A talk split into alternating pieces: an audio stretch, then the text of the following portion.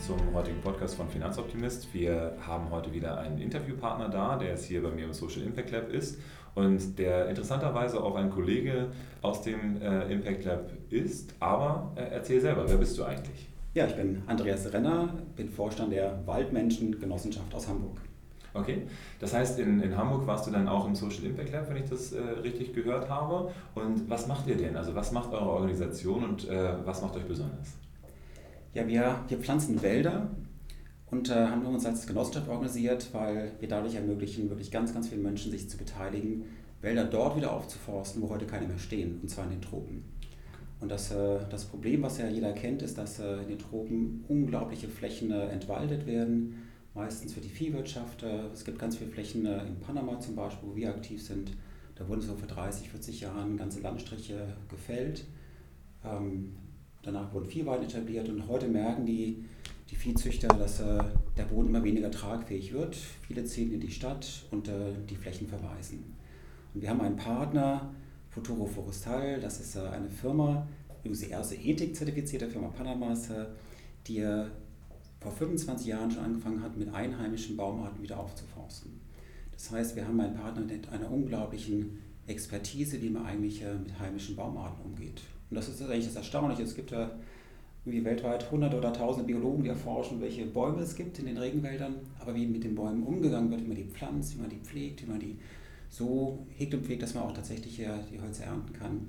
Das ist eine ganz, ganz seltene Expertise und von daher sind unglaublich stolz mit der Genossenschaft in Hamburg, die im Social Impact Lab entstanden ist, und unserem Partner Futuro Fiscal vor Ort ähm, sozusagen eine perfekte Kombination zu haben. Und was uns wirklich auszeichnet, ist äh, unser Waldkonzept. Denn ähm, andere machen ja auch Wald ne? oder, oder Forst. Und wir haben mal einen Ansatz, der sozusagen äh, auf ewig angelegt ist. Wir nennen es Dauerwaldkonzept oder auch Generation Forest. Wir pflanzen mehrere Etagen von Bäumen, dass wenn sozusagen die erste Generation von Bäumen geerntet wird, bereits die nächste Generation nachgewachsen ist. Und dieses Dauerwaldprinzip ist eigentlich, äh, sagen wir so, ich komme ja ursprünglich aus, aus Freiburg im Schwarzwald, das, äh, jeder Förster im Schwarzwald macht dieses Forstprinzip. Das kommt ja auch, das nachhaltige Forsten, Forstwirtschaften kommt ja auch aus, aus, aus Europa. Aber den Tropen ist es unbekannt, weitestgehend. Man kennt Naturwaldbewirtschaftung, wo man in bestehenden Wäldern einzelne Bäume rauszieht. Das ist relativ aufwendig und ich würde sagen, ist sehr effizient. In der Regel sagt man ein Baum pro Hektar alle 30 Jahre, bis sich das wieder regeneriert hat. Das ist äh, wirtschaftlich irgendwo und auch ökologisch, wenn man da neue Schneisen reinschlägt, nicht die beste Variante, sage ich mal. Und das, was ganz, ganz viel gemacht wird, sind ja diese Plantagen. Und in der Regel, wenn man an Holzplantagen denkt, dann denkt man Monokulturen, an Ölpalmplantagen, an schnell wachsende Eukalyptusplantagen, an Teakholzplantagen. Und äh, Ne, und häufig wird da geworben, wenn man da auch Kapital anlegen kann mit irgendwelchen schönen Bildern, dann sind da irgendwelche Jaguar und Tiere drauf. Aber in Wirklichkeit werden die je nach, je nach Baumart nach 15, 20 oder 25 Jahren gefällt und man hinterlässt in der Regel eigentlich eine Brachlandschaft, ne, eigentlich eine verwüstete Landschaft. Und wer wirklich mal hinter die Kulissen schaut, wenn man sowas zwei, dreimal macht, so ein Zyklus, dann sind die Böden kaputt. Man hat äh, nichts für die Artenvielfalt gemacht, man hat nichts fürs Grundwasser gemacht, man hat äh, häufig ähm, unheimlich schnell sozusagen auch aufgeforstet, sozusagen den Arbeitsmarkt leergefegt und die Leute danach wieder freigestellt. Also das ganze System, ähm, das kränkelt eigentlich. Und äh, von daher haben wir einen etwas konservativeren Ansatz, sage ich mal. Wir pflanzen unsere eigenen Wälder. Wir haben keine externen Investoren, die sagen, jetzt aber im Jahr 20 muss ich definitiv sozusagen äh, das Investment zurückbezahlt bekommen. Und äh, deswegen können wir sagen, unsere Investmentstruktur, die Genossenschaft an, den Wald anpassen, anstatt zu versuchen, irgendwo ein Forstmodell so anzupassen, dass Investoren, die ja meistens ja noch viel schneller ihr Geld zurückbrauchen, äh, sozusagen glücklich sind. Und das ist einzigartig. Und da sind wir auch ganz stolz darauf, dass wir da eine, eine andere Art des, des Wirtschaftens zeigen. Okay.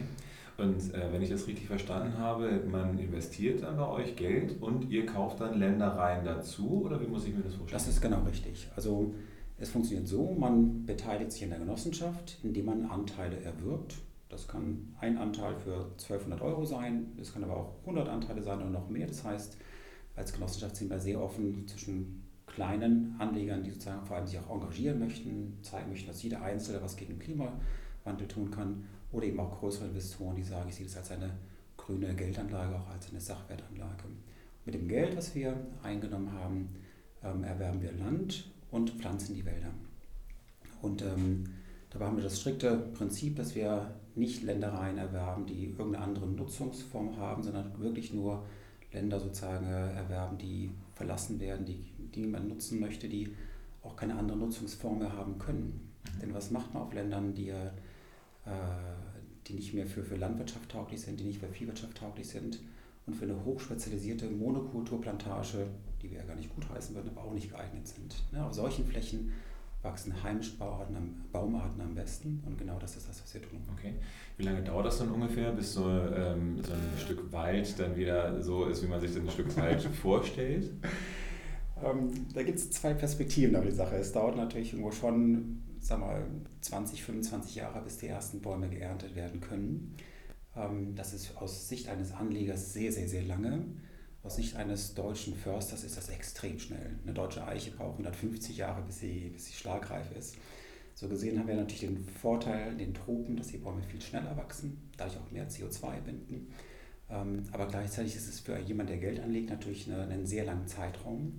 Deswegen sagen wir eigentlich, äh, die erste Generation baut den Wald auf und danach wir quasi jedes Jahr regelmäßig eine Ausschüttung, weil immer die nächsten Bäume schon gepflanzt wurden, die dann später gefällt werden können. Das heißt, man hat wirklich so eine investive Phase, die ist sehr lang, aber dann quasi eine immerwährende Rendite, weil ja immer wieder Holz nachwächst. Mhm. Und wer trotzdem sagt, das ist mir zu lang, es gibt natürlich die Möglichkeit, gerade in der Genossenschaft auch Anteile zu verkaufen. Die meisten sehen es wirklich als, das ist mein Stück Wald, möchte ich behalten wie auch viele Familien in Deutschland Wald besitzen, viele Kommunen Wald besitzen. Aber es geht natürlich auch, das wieder zu, zu verkaufen. Mhm. Das heißt, man äh, kann jetzt quasi auch sich den Wald selber anschauen, kann da vorbeigehen und Absolut. sagen, ich umarme meinen eigenen Baum, den, den ich dann irgendwann gekauft habe. Äh, wie groß müsst ihr euch denn, äh, oder wie, wie, groß seid ihr denn aktuell dort schon? Also kann man das irgendwie, keine Ahnung, was in Fußballfeldern messen oder sowas? Das wird ja immer dann so gemacht, so und so viele Fußballfelder wurden für das und das abgeholzt, aber jetzt so und so viele Fußballfelder wurden also, aufgeforstet. Also wir freuen uns über jeden, der, der uns besuchen kommt und hatten gerade erst im Juli bei unserem 100. Mitglied eine Reise nach Panama verlost. Also wir wollen wirklich, dass ein ganz engen Bezug zu unseren Wäldern besteht. Ähm, wir haben momentan 25 Hektar. Das sind also ungefähr 25, 30 Fußballfelder Größe aus Forstsicht ist das winzig klein. Und wir haben eben das enorme Glück, dass wir hier ein Projekt gestartet haben, wo eben direkt nebendran, sozusagen auf der anderen Seite der, der kleinen Forststraße, ein etwa 20 mal größeres Projekt bereits von unserem Partner bewirtschaftet wird. Das heißt, wir konnten starten, ohne Fixkosten aufbauen zu müssen. Das heißt, äh, wir profitieren von dem existierenden Team, von der Infrastruktur und äh, haben sozusagen eigentlich eine sehr schlanke Kostenstruktur, was uns auch überhaupt das ermöglicht, äh, als Genossenschaft zu starten, auch wenn wir dynamisch wachsen. Wir haben jetzt hier 130 Mitglieder, ungefähr eine 3 Millionen Euro eingeworben. Das heißt, wir sind auf einem sehr dynamischen Wachstumskurs, sind ganz, ganz stolz, dass seit äh, letzter Woche die GLS Treuhand bei uns investiert hat. Das ist die Stiftung der GLS Gemeinschaftsbank, was auch nochmal ein sehr starkes Zeichen für uns ist, dass äh, wir auf dem richtigen Wege sind. Mhm. Und dann äh, investiert man da sein Geld rein, kann eben auch ab und zu dann da vorbeifahren. Aber äh, welche Hölzer sind denn das überhaupt? Also ich meine, äh, man kennt ja dann immer so diese Slogans, dass dann eben Tropenhölzer überhaupt gar nicht mehr verbaut werden dürfen, was auch immer, weil das dann irgendwie wieder die Natur ist. Aber was sind das denn für Hölzer, die man sich da vielleicht kaufen kann und wo kann man sie denn überhaupt kaufen, vielleicht auch später? Ja, das, äh, das Erstaunliche ist, dass äh, es ganz viele wirklich edle Hölzer in Panama gibt, die äh, die bislang einfach nur aus Naturwäldern geerntet wurden. Rosenholz beispielsweise. Das braucht 35 Jahre, bis es geerntet werden kann. Wenn man heute Rosenholz bezieht, manche kennen es aus der, aus der Musikbau, manche E-Gitarre oder, oder ich weiß gar nicht, aber auch Geigen, äh, sind aus solchen edlen Hölzern. Die werden in der Regel aus bestehenden Naturwäldern geerntet, aber nicht, niemand pflanzt die wirklich an, das sind wir die einzigen. Oh. Auch Mahagoni kommt aus, aus Lateinamerika, aus unserer Region. Und viele, viele andere, spanische Cedar, Amarillo und Namen, die ihr so nicht kennt. Aber es sind faszinierende Hölzer, die ganz, ganz viel sozusagen auch im, im Möbelbau und anderen Bereichen eingesetzt werden können.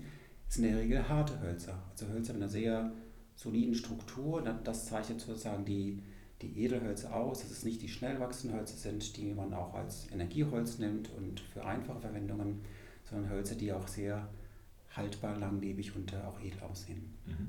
Und ähm, wird es denn dann vor Ort verarbeitet und dann nach Europa verschifft oder so? Also wie, wie ist da das Geschäftsmodell dahinter? Macht ihr diese Vermarktung dann auch oder ist es dann mit dem Kooperationspartner eher?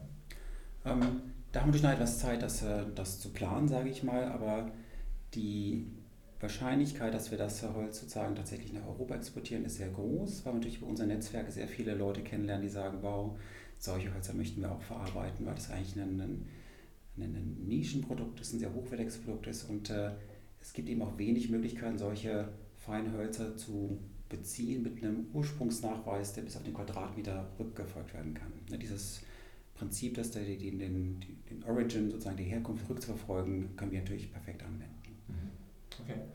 Das also, aber du sagst ja schon, äh, wir sind im Moment noch in der ersten Generation der Waldaufbau. Äh, wenn du sagst, 25 Jahre dauert das ungefähr, bis man eben ernten kann, dann ist es jetzt so, dass man aktuell noch First Mover sein kann und äh, eben auch sagen kann, hier, ich bewege dann wirklich den ja, Fingerabdruck in Richtung positiv. Wobei wir schon einiges tun, um sozusagen die, die Zeitspanne ein bisschen zu verkürzen, sage ich mal. Das, das eine ist, wir haben in unserem ersten Projekt, das Larena-Projekt mit den 25 Hektar, tatsächlich eine Fläche genommen, wo schon vor sieben Jahren äh, sozusagen auch Teak gepflanzt wurde auf einer Teilfläche. Und wir haben angefangen, diese Teak-Bäume sozusagen zu durchforsten mit äh, lokalen Hölzern, unter anderem mit Rosenholz. Das heißt, äh, wir hatten dort den Vorteil, dass wir unseren Mitgliedern sagen können, ab Tag 1 ist schon ein Asset da, nicht nur das Land, sondern auch sozusagen ein Forst-Asset, was bewertbar ist und was eben mit Teak eine, eine Baumart hat, die anerkannten Weltmarktpreis hat. Das heißt, wir versuchen sozusagen auch da einfach die Risiken ganz, ganz stark runterzufahren auch wenn wir mittelfristig in der nächsten Generation das Teakholz durch eine heimische Baumart ersetzen werden. Okay, also das Teakholz kommt gar nicht äh, aus... Aus Indien ursprünglich, aus ah, Asien. Ah, okay. Das ist äh, das, das weit verbreiteste sagen wir, Hartholz, aber ähm, wird auch viel in Lateinamerika angepflanzt, aber es kommt ursprünglich aus Asien. Das heißt, für die Artenvielfalt, für die lokale Tierwelt hat Teak keine, keine positiven Effekte und es hat auch Blätter, wenn die auf den Boden fallen, die recht viel abschirmen. Das heißt, an sich ist Teak okay, aber nicht wirklich, es passt nicht wirklich ähm, dauerhaft rein. Also als Übergangsvariante ist das für uns prima. Aber wir wollen ja immer stärker ökologisch das äh, weiterentwickeln. Und da hatten wir auch das Glück, mit der Good Energies Foundation aus, aus Zürich äh, ein Forschungsprojekt äh, realisieren zu können. Wir hatten vor zwei Jahren sozusagen mit externen Experten mal wirklich vergleichen können, wie sind eigentlich so die Effekte auf die Artenvielfalt, auf den Wasserhaushalt, auf die ähm, auf die Bodentragfähigkeit, wenn wir unser Konzept vergleichen mit den ähm, klassischen Monokulturen, die es eben auch ganz, ganz, ganz viel gibt. Und es ist erstaunlich, also dass man wieder auch Artenvielfalt wieder regenerieren kann, sage ich mal. Ne? Dass wir auch sehen, es gibt wieder Tierarten, die, die zurückkommen. Gerade in dem Larena-Projekt, das ist im Darien-Gebirgszug am Rande dieses Gebirgszugs, der sich von Panama bis nach Kolumbien rüberstreckt, ist eine der artenreichsten Regionen der Welt. So ein bisschen war der Artenvielfalt, die Arten aus Südamerika mit denen von, von Nordamerika da zusammentreffen. Und ähm, da können wir eben eine gewisse Biotopvernetzung machen, indem wir Flächen sagen, äh, wieder aufforsten, dann wiederum mit anderen Restwäldern vernetzt sind und dadurch äh, ähm, wir eben wirklich einen sehr, sehr positiven Effekt gerade auf die Artenvielfalt haben. Und wir waren extrem stolz, dass der erste, oh, jetzt ich gucken, dass ich mich nicht verspreche, war es ein Leopard, ein Gepard, ein, eine seltene Raubkatze bei uns wieder auftauchte. Und äh, das ist sozusagen ähm, ein ganz, ganz starkes Zeichen, weil die Raubkatzen sozusagen der Nahrungskette am Ende stehen. Das heißt, müssen ganz viele andere Arten auch da sein, zurückgekommen sein, bis sozusagen eine seltene Raubkatze sich wieder ansiedelt. Mhm. Wie ist denn die Akzeptanz in der Bevölkerung? Also ist es denn so, dass man da sagen kann, hey, juhu, da kommen endlich die Deutschen und forsten das auf? Oder ist es eher so, dass da eine gewisse Grundreserviertheit vorherrscht? Ähm, weder noch, sondern viel besser, würde ich sagen. Also es ist so, dass ähm, zum einen wir einen ganz, ganz starken Rückhalt haben von der Regierung, von den lokalen Umwelt-NGOs. Wir waren die ersten Unterzeichner der Allianza por un Millón, eine Initiative, bis zu eine Million Hektar in Panama wieder aufzuforsten. Das heißt, äh, auf der Ebene sind wir total geliebt, beliebt. Und auf der lokalen Ebene ist es so, dass es äh, teilweise gar niemanden gibt, der sozusagen vor Ort ist, weil wir natürlich in sehr extrem einsamen Regionen aufforsten. Also viele der der, der Abholzung. Das ist nicht dicht besiedelte Region, wo man sagt, das ist jetzt eine Nachbargemeinde, wo man gucken muss, passt das rein, sondern wir sind in einer Region, wo wenig sozusagen äh, Menschen sind. Das heißt aber, und das ist eine ganz erstaunliche Sache, dass sehr viele Mitarbeiter, die sozusagen Waldarbeiter bei uns sind, äh, ähm, aus indigenen Gemeinden kommen, die sozusagen traditionell Wanderarbeiter sind. Und wir sind eigentlich eine, oder Futuro Vestal, unser Partner, einer wenigen ähm, Akteure im Markt, der sozusagen Modelle entwickelt hat, wie man mit diesen Wanderarbeitern auf Augenhöhe interagieren kann. Dass zur Kaffeeernte sie wieder weg sind ne, und dann wieder zurückkommen. Ähm, oder dass man eben auch äh, ein Mentoring-Programm macht, dass man den Mitarbeitern ähm, hilft, sozusagen in Heimatgemeinden eigene kleine Aufforstungsprojekte zu starten. Und das ist äh, eine unglaubliche Wertschätzung und sozusagen dieses Empowerment. Die Leute sind extrem stolz, wenn sie in Gemeinden kommen und sagen, ich habe was gelernt, ich kann was einbringen, was wichtig ist. Denn gerade die indigenen Regionen in Panama sind äh, extrem vernachlässigt äh, von der Regierung über Jahrzehnte. Und äh, das sind eher Zustände, wie man so mit Haiti Verbindung bringen wir da nicht mit einem an sich recht entwickelten Land wie Panama. Das heißt, ähm, auf der lokalen Ebene mit dem, mit den Menschen extrem positive Erfahrungen, sowohl was sozusagen dieses Mentoring anbelangt mit den indigenen Mitarbeitern, als auch äh, ganz viele andere Maßnahmen, dass wir einfach fair bezahlen, dass wir ähm, anstatt nur höhere Löhne zu zahlen, auch mit Lebensmittelgutscheinen arbeiten, dass sozusagen die, ein bisschen man den Menschen hilft, ähm, ähm, mit dem Geld sozusagen ökonomisch zu haushalten, dass wir, dass die Mitarbeiter privat versichert sind. Ähm, das klingt für uns relativ Standard, aber wenn man sich mal umschaut, äh, was bei großindustriellen Forstprojekten üblich ist, das ist schockierend. Ich war letztes Jahr auf einer Forstkonferenz in London und äh, wenn man da am Kaffeetisch die Gespräche mithört, wie da optimiert wird, sage ich mal, indem man radikal Kosten senkt und äh, Mitarbeiter an Subfirmen unter Sublizenzierte, weil man dann keine Sozialstandards einhalten muss. Ähm, da läuft ganz vieles schief in dem Sektor und wir wollen zeigen, dass es anders geht. Okay. Ja, es ist natürlich ein ganzheitlicher Ansatz. Wir unterhalten uns natürlich immer über diese drei Faktoren, Ökologie, Soziales und äh, Governance, also gutes unternehmerisches Verhalten. Idealerweise ist es natürlich so, dass man in einem Unternehmen dann alle drei Komponenten miteinander vereint. Sehr häufig wird ja dann doch einseitig nur in eine Richtung dann gewirkt und dann eben nur ökologisch oder nur Governance und so weiter. Ähm, das finde ich sehr schön, also es hört sich nach einem ganzheitlichen Konzept an. Ähm, wie findet man euch denn und äh, wie kann man denn irgendwie mit euch in Kontakt treten? Also seid ihr denn auch menschennah und unterhaltet euch auch mit Leuten oder ist es eher so, dass man dann sagen muss, man muss dann über so einen Computerbot mit euch sprechen, damit ihr Nee, wir haben ja eher so eine Art Campaigner gehen, äh, sage ich mal. Also wir sind äh, alle sendungsbewusst, äh, haben sozusagen die, die Mission tief in unserem Herzen drin. Das heißt, äh, wir wollen ja auch uns als, als eine Marke etablieren, die einfach für ein anderes Wirtschaften steht, die für die zeigt, dass jeder Bürger aktiv werden kann gegen Klimawandel, für eine Erhaltung der Umwelt. Und Bäume pflanzen ist einfach mit das, das effizienteste, effektivste, um sozusagen unsere Welt ein Stück besser zu machen. Und äh, wir freuen uns über jeden, der uns, äh, sich bei uns meldet, über die Webseite kommt, der uns äh, in Zeitschriften entdeckt. Ähm, also ganz, ganz, ganz viele Möglichkeiten. Aber aus einem Punkt will ich kurz noch zurückkommen, den du gerade erwähnt hast. Und zwar die Governance-Seite. Ne, wir hatten ja viel gesprochen über die ökologischen Effekte, über die ähm, soziale Seite. Ähm, dass wir eine Genossenschaft gegründet hatten, war für uns wirklich ein Ansatz zu zeigen, dass anderes Wirtschaften möglich ist. Denn eine Genossenschaft ist eigentlich eine Art Social Business, wo zum Beispiel ja der, die Gründer, wir waren elf, ein Team von elf Gründern, erstmal keine Anteile haben. Ne? Jeden Anteil, den ich besitze, habe ich selbst gekauft. Das heißt, alles, was irgendwo, was man ja in der Finanzindustrie nicht selten sieht, versucht wird irgendwo noch irgendwelche Upside sich rein zu verhandeln und, und, und. Also es gibt so viele komplizierte Finanzkonstrukte, wo man das Gefühl hat, da wird äh, in fremde Taschen gewirtschaftet. Da wollen wir zeigen, wir haben eine extrem transparente Struktur. Die Gründer sind sozusagen, profitieren nicht persönlich von der Genossenschaft. Ähm, und ähm, deswegen sozusagen äh, sind wir auch, obwohl wir noch klein sind, von den Kostenstrukturen ja deutlich besser als, äh, als viele andere, die auf dem Markt aktiv sind, bis hin zu den, den Marktführern in Deutschland im, im Retail-Bereich. Also es lohnt sich auch mal zu vergleichen. Was sind sozusagen die Konditionen für Waldinvestments äh, bei uns, bei anderen? Was wird sozusagen dafür auch auf der ökologischen und auf der Renditeseite geboten? Wobei wir sagen müssen, auf der Renditeseite ähm, argumentieren wir bewusst extrem konservativ.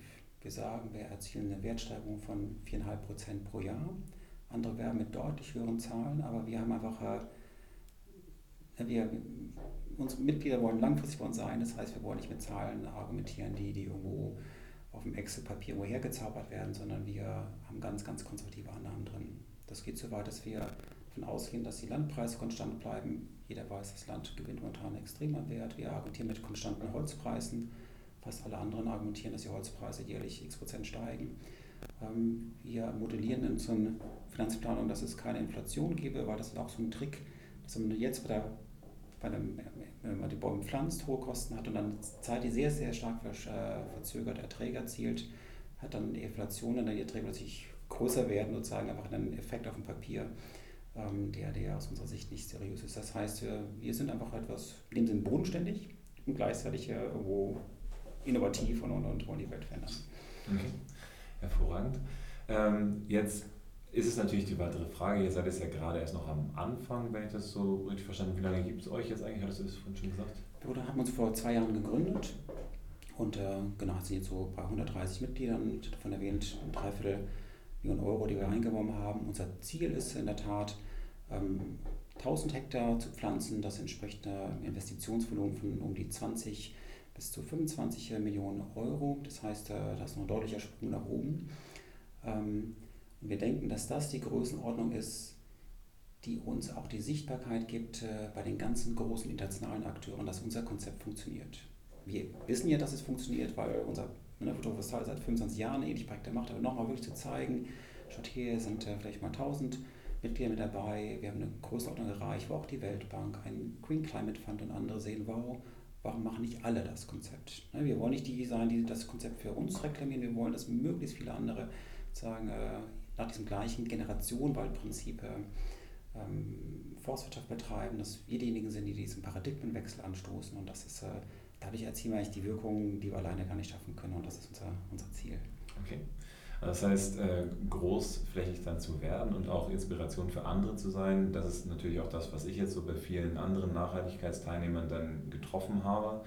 Ähm, eine Sache ist mir vielleicht auch noch mal ganz wichtig. Ähm, wir hatten ja vorher telefoniert und du hast gesagt, ihr habt noch was Einzigartiges, dass ihr ja auch für kleinere äh, Anleger dann eine Möglichkeit bietet, weil das ist ja das, was die Leute mich häufig fragen, sag mal, muss ich der Millionär sein, um bei dir Geld anlegen zu können? Ich sage dann immer, eigentlich suche ich die Leute, die weniger als eine Million oder die mindestens 25 Euro anlegen können. Was hast du denn zu Menschen, die zu dir kommen? Das, das, das Schöne ist, dass wir ein ganz bunten Mix haben und das ist auch bewusst unser Alleinstellungsmerkmal. Und das, glaube ich, macht auch den Reiz aus, dass wir von dem Multimillionär bis zum Studenten alles vereinen können und das irgendwie auch harmonisch ist, weil man als Genossenschaft sich mit einem Anteil beteiligen kann. Das ist bei uns 1200 Euro. Und selbst den kann man sozusagen in Raten zahlen. Das geht runter bis 25 Euro pro Monat. Das heißt, selbst ein Student, der sagt, einmal die Woche, einmal im Monat weniger in die Kneipe gehen, das würde das schon ermöglichen. Also die Barriere ist wirklich minimal. Und gleichzeitig ähm, haben wir eben auch ähm, höhervermögende Personen. Wir haben eben mit der Gildes Treuhand auch eine Stiftung jetzt an Bord. Und ganz, ganz viele Leute eben in dem Zwischenfeld, die irgendwo eine grüne Geldanlage, eine Beimischung ihrem Portfolio mit Engagement für eine bessere Welt, für Klimaschutz, für Erhalt der Artenvielfalt kombinieren wollen.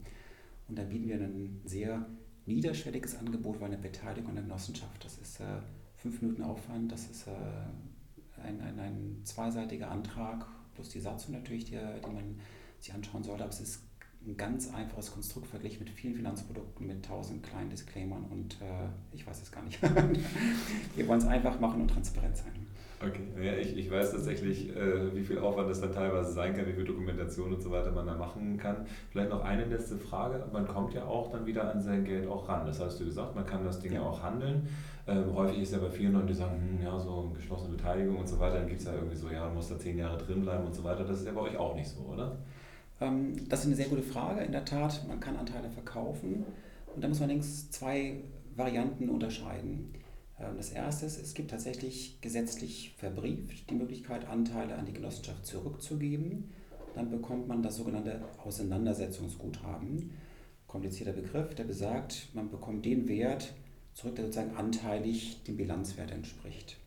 Da muss man ein kleines bisschen aufpassen, weil eben die, die Investitionen, die wir in die Wälder tätigen, sozusagen in der Bilanz hier drin sind, aber die Wertsteigerung erst mit dem Verkauf von Holz äh, sozusagen in die Bilanz reinkommt. Das heißt, man würde über diesen gesetzlich garantierten Weg weniger zurückbekommen, als man ursprünglich investiert hat. Aber man weiß, man hätte auf alle Fälle einen sicheren Notnagel, sage ich mal, wo man raus könnte, wenn es wirklich, wirklich sein muss. Wesentlich attraktiver ist der zweite Weg. Genossenschaftsanteile können frei verkauft werden. Und wir haben die Policy, dass wir als Genossenschaft sagen, wenn jemand bei uns verkaufen möchte, wir wissen ja sozusagen, wer möchte rein, ähm, dass wir sozusagen bei den Mitgliedern und bei denen, die neu hinzukommen, fragen, möchte die sozusagen äh, die Anteile erwerben. Wenn dann ein minimaler Preisabschlag sozusagen ist, sozusagen, ja, und man eben statt 4,5% Wertsteigerung klitzekleines bisschen weniger akzeptiert, ist eigentlich die Chance sozusagen dann extrem hoch, dass es funktioniert. Und ähm, das ist eben nicht, zwar nicht garantiert, aber dadurch, dass wir dauerhaft wachsen wollen, dauerhaft neue Anteile rausgeben ähm, und wir mit ähm, befreundeten anderen Initiativen gesprochen hatten, äh, die sagen, in der Genossenschaft ist es häufig so, dass es schon eine gewisse Wertegemeinschaft ist, wo man eigentlich dann wenn jemand aus Not ganz kurzfristig verkaufen muss, eigentlich sehr, sehr häufig auch jemand findet, der sagt, komm, ich kaufe die Anteile. Das ist eigentlich anders als bei so einer börsennotierten Firma, wo alles sehr anonym läuft, da macht da schon auch einen gewissen Zusammenhalt äh, zwischen den Mitgliedern und deswegen ist es nicht garantiert, aber eigentlich ähm, sind die Chancen nicht schlecht. Und gerade wenn wir jetzt mit Stiftungen sprechen, diskutieren wir auch, warum nicht dann eine größere Menge kaufen und dann quasi jedes Jahr eine Handvoll Anteile verkaufen, um so eine Art Rendite zu simulieren, auch wenn es ja sozusagen ein Verkauf von Anteilen ist. Wenn jemand auf eine jährliche Auszahlung angewiesen ist, beziehungsweise garantiert ist es ja nicht, aber eben das als Modell präferiert. Hm. Okay, also das heißt, äh, man ist da relativ flexibel für eine Genossenschaft. Man äh, kann mit sehr geringen Beiträgen einsteigen, ähm, aber die zentrale. Ja. Ja. Man kann auch Anteile verschenken und äh, also es gibt ganz viele Möglichkeiten. Wir haben Mitglieder, die es an ihre Kinder, ihre Enkelkinder, ihre Patenkinder verschenken. Es gibt Firmen, die Anteile kaufen. Es gibt Firmen, die sagen, wir möchten gewisse Flächen von, von Paketen, anderen Sachen sozusagen im Regenwald spiegeln und spenden das an eine Partnerstiftung. Also die Möglichkeit sozusagen ähm, sich zu engagieren, ist ganz vielfältig und das immer freuen wir uns auch für jeden, der sozusagen da noch neue Ideen hat oder, oder eine bestimmte Art äh, sucht. Mhm. Und dann vielleicht das noch als Schlusssatz. Äh, eure Webpräsenz lautet wie? Also wo findet man euch im Internet? Wir haben einen ganz einfachen Namen, Waldmenschen, ist leicht zu merken, waldmenschen.com oder auch waldmenschen.de führt uns immer, führt immer auf die richtige Seite. Wir sind immer der erste Google-Treffer. Hervorragend, alles klar. Also immer brav bei Google suchen und äh, entsprechend dann sich da mit reinpacken. Ich bin auf jeden Fall sehr dankbar, dass du heute hier bei uns im äh, Frankfurter Social Impact Lab bist und äh, bleib uns weiter erhalten. Ich finde die, die total klasse und freue mich natürlich, wenn ganz viele Teilnehmer uns äh, dann auf dem Weg zum Klima retten bzw. zur Reduzierung des Klimawandels dann beistehen. Vielen Dank, dass du ja. da bist. Danke, Philipp.